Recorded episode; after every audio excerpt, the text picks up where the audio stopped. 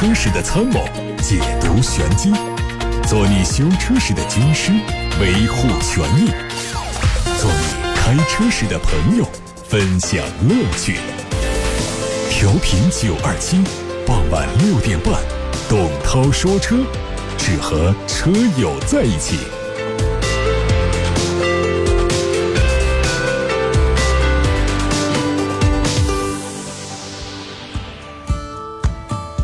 各位晚上好，欢迎收听董涛说车节目。我们先来关注一下今天的汽车资讯。日前，PSA 集团正式对外发布了一八年的全球销量。去年，PSA 在全球总共交付新车三百八十七点八万台，同比增长了百分之六点八，这是该集团连续五年实现销量正增长。截止到一八年底，PSA 集团在欧洲的市场占有率达到百分之十七点一，同时集团在该地区的销量同比增幅百分之三点八。但是在中国市场，PSA 集团的销量下降了百分之三十四点二。二零一九年，标致、雪铁龙、DS 三大品牌将在中国推出一系列的电气化产品。昨天，全新一代奥迪 A6L 在广州上市，十二款车型售价四十一万七千八到六十六万六千八。全新 A6L 的整体风格和 A8L 和 A7 类似，标志性的六边形的进气格栅尺寸更大一号，并且推出了偏向商务造型的智雅型和偏向运动的动感型两种设计套装。车内的十二点三寸可编程仪表盘以及中控台上的十点一加八点六寸的触摸屏。这三屏设计提升了科技感。新车会采用 2.0T 和 3.0T 两款发动机，2.0T 有高低功率版本，并且搭载的是12伏的混动；3.0T 引进了48伏的混动，传动系统都是七速的双离合变速箱。看到了一组新款捷豹 XEL 的测试照片，它采用了大尺寸格栅的设计，内部是网状，配合下方三段式的进气口，看上去非常动感。同时，两侧进气口的尺寸也比现款车型更加夸张。车尾有可能更换全新内部结构的 LED 尾灯组，轴距是两米九三五。网上还出现了北京奔驰 A 级三厢新车的消息，根据尾标显示，新车可能会定名叫做 A220L 四驱。和现款车型不一样，它用的是 2.0T 的四缸机，最大功率190匹，同时还匹配有四驱。它采用了较短的尾部设计以及双边两出的排气，车长4米622，轴距2米789。外媒说，即将在今年八月份推出的全新电动版的 Mini，并不会把产品重心过分的侧重于续航里程，而是更加专注于性能。它的车型名称也可能会借鉴燃油版的性能版本，取名叫做 Mini Cooper SE。它基于 UKLE 平台研发，采用 Mini 三门版的造型，搭载的是和 BMW i3S 相同的电动机，最大输出功率一百八十四匹，续航里程预计可以达到三百二十公里。新车预计会在今年的十一月份开始量产。雪佛兰已经发布了新紧凑型车克路泽的内饰官方照片。它采用最新的家族设计，配备八英寸的高清触摸屏、双炮筒的仪表盘、悬浮式的中央扶手，还运用了大量的软性材质包裹。RS 车型是红黑专属的内饰配色。克路泽还搭载了雪佛兰的新的智联系统，可以实现在线导航、实时路况、远程操控，同时支持有苹果 CarPlay 和百度的 CarLife。它将推出 320T 和 330T 两种车型，分别用 1.0T 和 1.3T 的发动机，1.3T 可能会用上六速的自动挡。广汽丰田的全新雷凌会在五月二十号上市，它基于 TNGA 架构下的 GAC 平台打造，C 柱的三角窗采用封死的设计，而车顶线条非常的硬朗，预计后排头部空间可以得到保证。官方说新车会用中国版本专属的十二点一英寸的中控屏和 PM 二点五过滤系统，还会提供最新一代的智能互联系统和智行安全系统。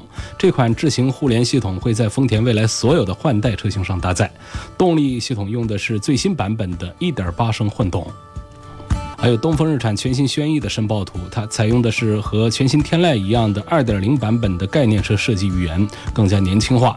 中网的尺寸更大，两侧用的是锐利的前大灯，下方是凹槽样的雾灯区域，附有棱角。侧面是分段式腰线，配有新款的双五辐轮毂。车尾非常简洁，车长是4米64，轴距2米712，动力依然是一点六升自然吸气，同时符合国六的排放标准。福特和大众集团正式宣布，双方将组建一个业务范围广泛的战略联盟，并且签署首项合作协议。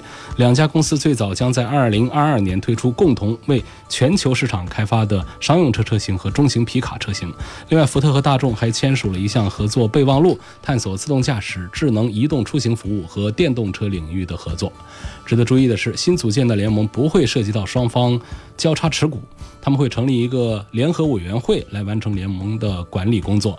这个委员会是由双方的 CEO 共同领导，由来自双方公司的高层共同组成。昨天起，安徽猎豹汽车有限公司决定召回十四万七千多辆猎豹 CS 幺零。他们的生产日期为一五年三月三十号到一七年的七月三十号。这部分车辆因为刹车踏板中间连接机构的传动效率问题，导致刹车踏板踩下不同行程时不能提供等比例的刹车制动力。造成刹车偏软，紧急情况下，驾驶员如果按照习惯的方式踩刹车，可能车辆达不到预期的刹车效果；极端情况下，可能导致安全事故。安徽猎豹汽车有限公司将会为他们免费更换优化设计之后的刹车踏板和支架总成，以消除隐患。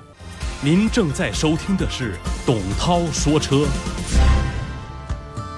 我是董涛，回答大家的买车、选车、用车提问。先看到关于宝马的投诉。其实我们在昨天节目当中就有一个宝马的投诉，那这个投诉说的是交了五万块钱的定金，约定的时间是元月二十五号之前交车，但是呢，本周一的时候啊，我们这位准车主陈先生接到 4S 店的电话说没车，要换颜色，呃，说现车倒是有，但是需要加钱，需要加价。那如果说不接受的话呢，那就退订，但是定金呢要等两个月之后才能退。昨天节目当中说了这个事儿呢，我们拿不准是真的是假的，怎么这么不讲道理啊？怎么还要这个中途变卦要加价呢？没有一点合同精神啊！那今天呢，记者跟这个涉事的这家叫二级，它不是一个 4S 店，取得联系。这家店呢叫车悠悠汽车销售公司，应该是在竹叶山那儿的一个二级。这二级呢给我们记者的回复是说。这不还没到元月二十五号吗？嗯，也就是说，我们还得再等等看看元月二十五号是不是真的就必须得加价，不然就不能按合同来提车。然后说这两万块钱为什么等两个月以后啊才能退啊？说这是我们呃公司规定，这个事儿呢，我们确实也还是得等到二十五号再看啊。但是呢，接着呢，今天我们又看到了一个关于宝马的投诉，呃，消费者呢是姓熊。熊先生反映的这个情况涉及到了武汉的三家销售宝马的 4S 店，或者说是二级经销商。因为事件未经核实，所以他们的名字我们今天暂不说。他说是具体的事儿是在这个十二月三十一号，就是一八年的最后一天，在武汉国际会展中心的一场车展上订了一辆宝马三二零耀夜版，当时直接交了两万八的定金，宝盖头的定。元月十四号。我到兴业路的一家宝马 4S 店交了我九万块钱的首付，选择分三十六期购车，月供六千五。但是发现这个购车合同上盖章的公司名字是另外一家单位。销售员告诉我说，除了之后的月供，前期满打满算十二万就可以提车了，不会多过十二万啊，包括了首付啊、保险呐、购置税啊、手续费等等所有的费用。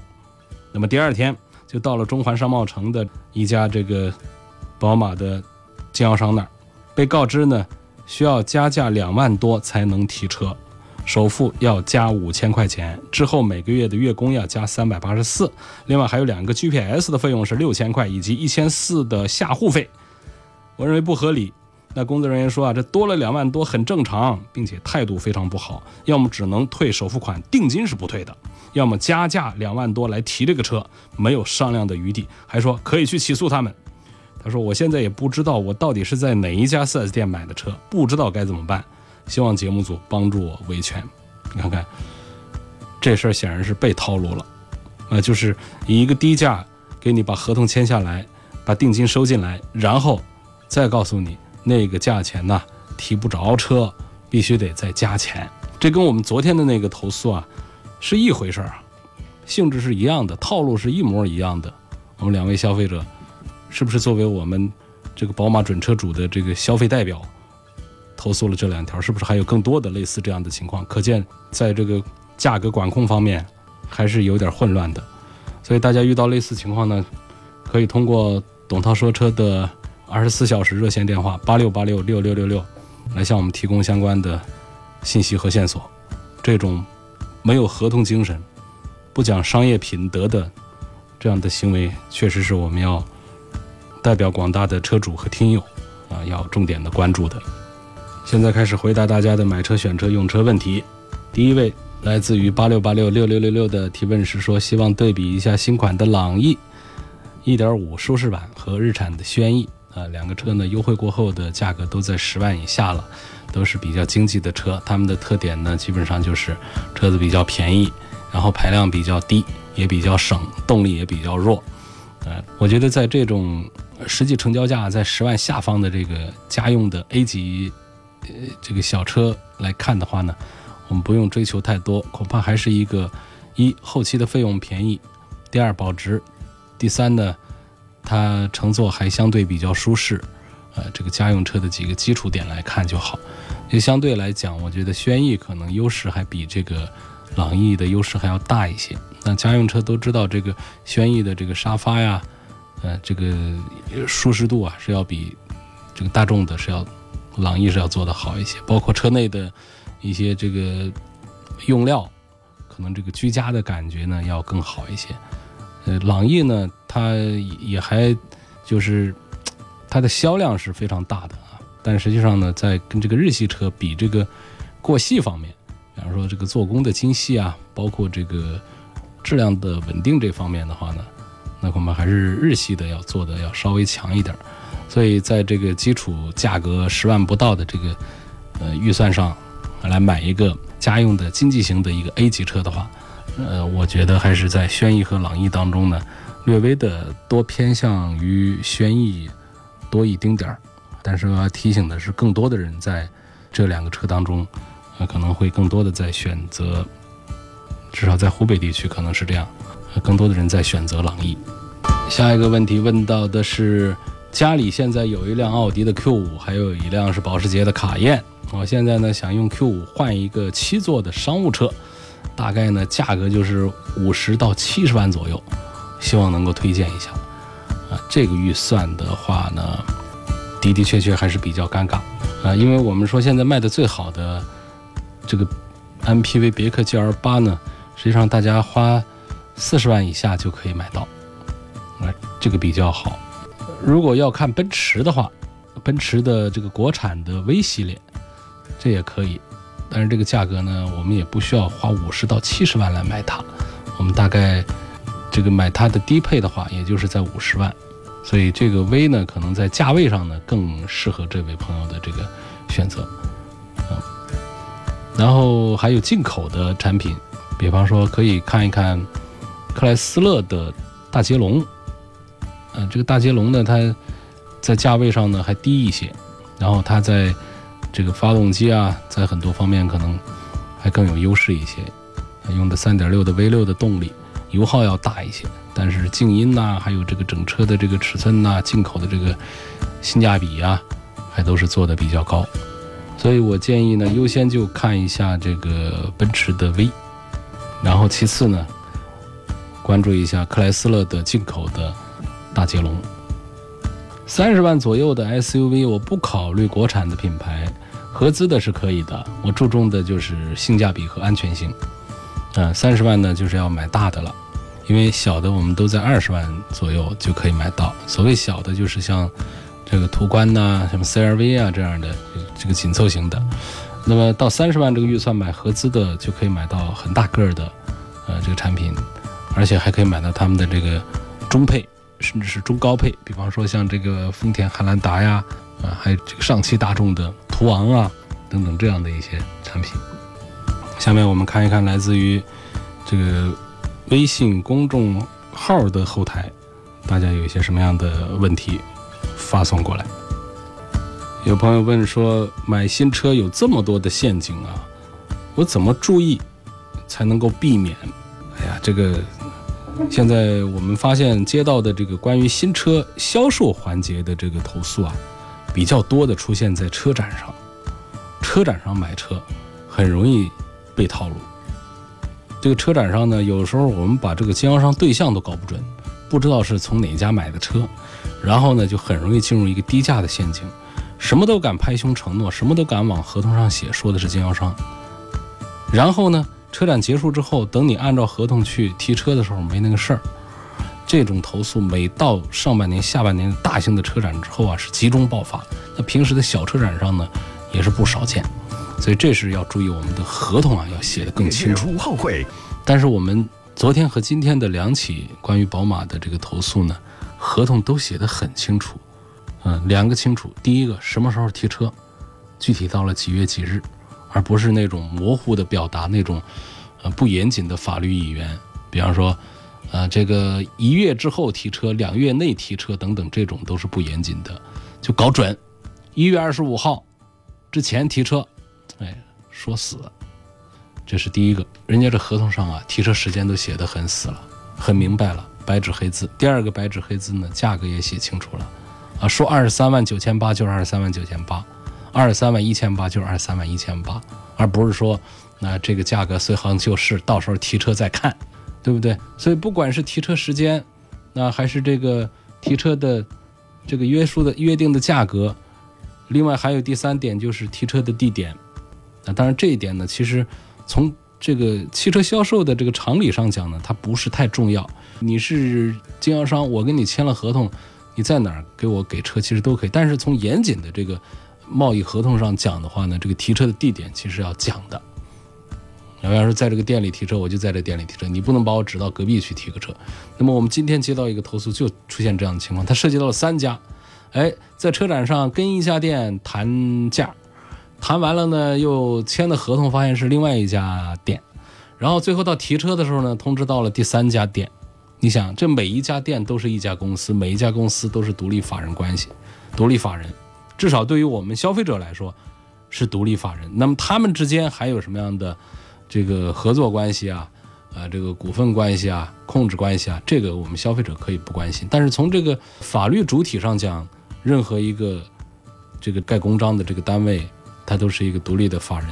那么我们如果出现这个消费纠纷呐，呃这样的一些情况的话，我们应该找的就是一个固定的一个对象，比方说合同上的对象。但现在这个情况它就复杂在就是谈价是一家，合同是一家，提车又是一家，这是相相当麻烦的一个事儿。对于消费者来说很麻烦，但是我们说从维权上讲，这个事儿其实不麻烦，跟谁签的合同谁负责。呃，你跟谁家谈的这个价格，啊，这个没有签合同的，那再说。那既然有一家单位跟你在购车合同上签字画押，约定了相关的要素，提车时间、提车价格、提车地点，那行了，那这家就应该给车，不然的话就会成为被告啊。所以这个事儿呢，我们都要通过记者现场的采访啊，嗯，坐实相关的信息。确保无误之后，我们在节目当中啊，再展开着讲这事儿到底是个什么样的来龙去脉，并且还要力争帮助沟通解决问题。我刚才说要把合同写明白，问题是我们的几起投诉啊，都是很明白的合同，他店方他就是不照办，他没有合约精神，合同上写的他当做是没写。呃，你说要投诉，他欢迎你起诉。啊，这种老赖的这种经销商呢，大家还是要有一个识别的能力。那怎么识别呢？多听节目，节目当中经常会，其实有一些这个店呢服务很好，他就专门有一些店呢，他管控很差的。你避开了这些店之后，其实情况都还好。但不是说哪一家店都那样的。所以这个你要真摊上了这种不讲道理的。那就是比较倒霉，你用所有的规则、所有的技巧、所有的经验来防范那些陷阱都是无用的，所以它是那种超出我们想象范围的，呃，突破底线的这种违反条款、不诚信、不道德的经商的行为，你是防不胜防的。再看这个，问隐形车衣有必要买吗？它大概是多少钱呢？隐形车衣啊，有几千块钱的，有几万块钱的，常见四五千块钱到一两万块钱，价格不等。什么叫隐形车衣啊？就是在油漆表面呢，就车上除了大灯不跟你覆盖上，除了车窗玻璃不跟你覆盖上，哪哪都给你贴上一层完全透明的膜，然后呢，让你的油漆表面看起来很光亮。那同时呢，还可以防止酸呐、碱呐这样的腐蚀，包括一些很轻度的那种刮蹭的话呢，它有自动修复的功能，可以让你的油漆。不受伤害，哎，用个几年把它撕掉之后啊，这油漆还跟新的一样，这玩意儿就叫隐形车衣。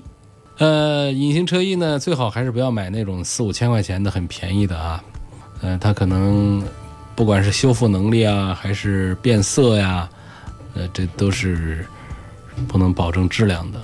呃，一两万的是不是就每个都好也不一定，所以还是要找大店，找品牌。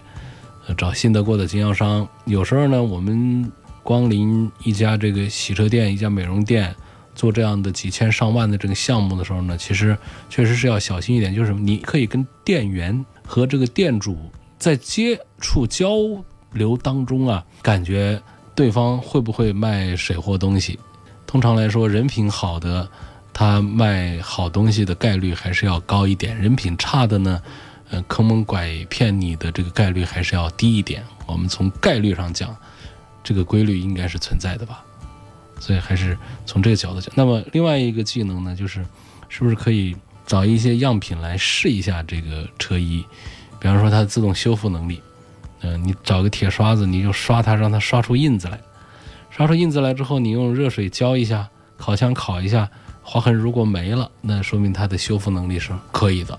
然后就是还有胶，你可以找那个去胶剂啊。凡是洗车美容店一定都有这个东西，因为我们油漆上容易有一些胶，那喷一下去胶剂啊，然后把它擦下来就是。那么我们可以把这个去胶剂呢，把它喷在这个隐形车衣的有胶的那一面，你看看它那个胶容不容易掉，哎，还能不能粘到油漆上？这就是看它的胶的性能怎么样。要不行的话，你有一些水货的那个胶啊，会导致这个隐形车衣贴在这个油漆表面。呃，用不了几个月之后啊，它就起边、翘边、起泡、脱开，那看起来那多丑啊！那好的胶啊，它服贴的几年下来啊，你不说啊，没人知道你这车贴了胶啊，那就是胶的质量非常好，膜的质量也好。另外呢，还有这个拉伸的能力，你可以找一个这个螺丝刀捅它，啊，捅了之后呢，它不变形了吗？一般来说是不容易捅破的啊。你要一捅一窟窿的话，那估计也水了。那捅了以后它会变形，变形之后呢，我们再用热水一浇，或者用这个烤枪吹点热风一冲，哎，它好像这个就又恢复了原样。它其实这个拉伸的能力，它也是也叫做就就比较好了吧。根据我的经验的话，对于这个隐形车衣，也就只知道这么多了。帕萨特的变速箱它是干式的还是湿式的呀？1.8T、2.0T 谁的动力好啊？操控性考虑是买 1.8T 好还是 2.0T 好？这不废话吗？那肯定 2.0T 的动力好啊。啊，这个排量上呢，基本上就代表了它的这个动力性能。但是呢，我们现在这个排量啊，它往往会有这个高低功率的版本。啊，比方说像这个，如果有的话啊，这个高功率的 1.8T 往往在动力上它会好过于低功率的这个 2.0T。啊，但是在帕萨特上没有这个情况。帕萨特上低功率的 2.0T 它也比这个呃正常动力的 1.8T 的动力是要稍好一点点的。那干湿湿式的问题呢？